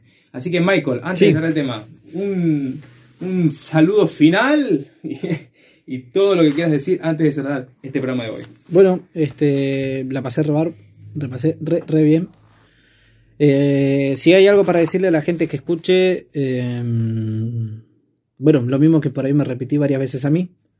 Eh, esto de la religión, la religión que excluye a las personas, no te va a llevar a ningún lado. Va a hacer que retengas una razón vana que te va a durar un par de años y después te vas a dar cuenta que no, no te lleva a ningún lado. Pero la religión que te involucre con las demás personas es la que también te acerca a Dios. En este caso el Evangelio, ¿no? el cristianismo, bueno. Y todo lo que dije, recién dijimos de la religión.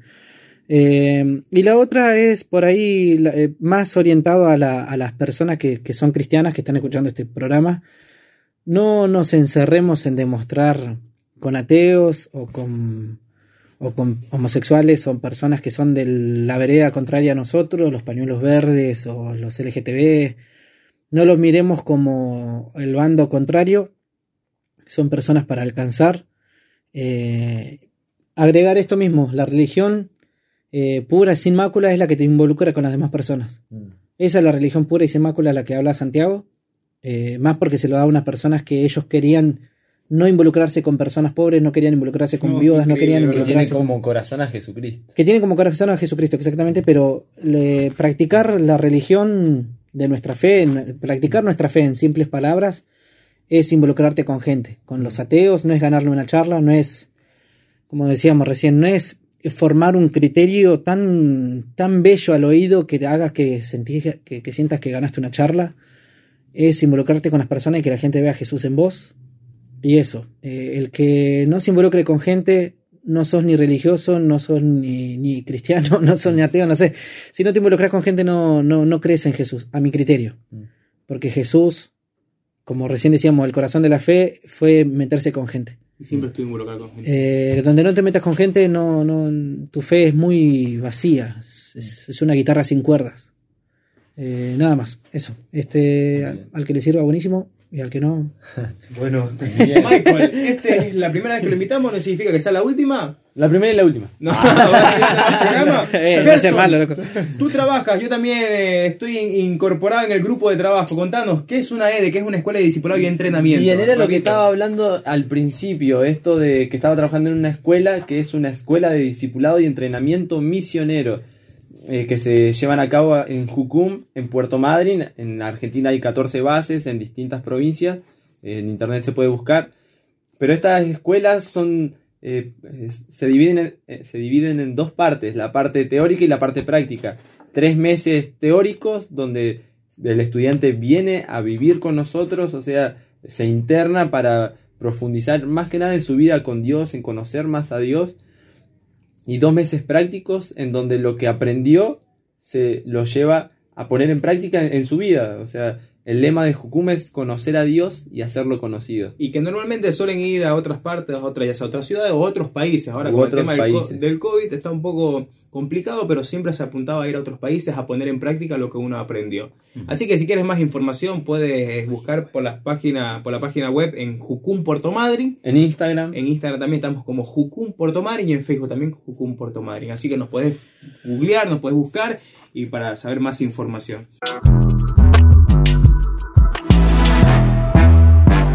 Esto fue Punto Fijo,